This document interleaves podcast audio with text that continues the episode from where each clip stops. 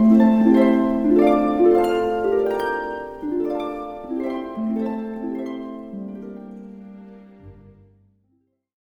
le cadre des textes favoris des invités de l'Institut d'études anciennes et médiévales, voici Omar Colorou de la Maison de l'archéologie et de l'ethnographie de Nanterre.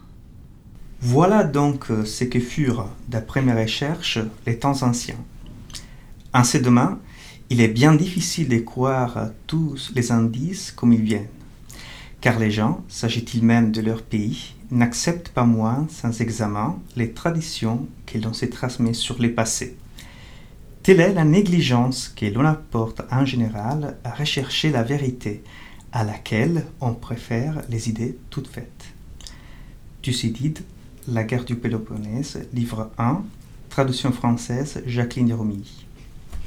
Nous vivons dans une période où la communication, non seulement institutionnelle mais aussi scientifique, est affligée par la prolifération de fake news visant à désinformer l'opinion publique. Ces passages de l'historien athénien Thucydide nous montrent qu'il s'agit d'un problème dont les racines plongent jusqu'à la plus haute antiquité. Thucydide nous invite à vérifier toujours avec soin les informations que reçoit parce que cela constitue un exercice quotidien d'intelligence et une pratique de bonne citoyenneté. Mais ces passages nous renseignent surtout sur l'importance de l'historien dans la société moderne.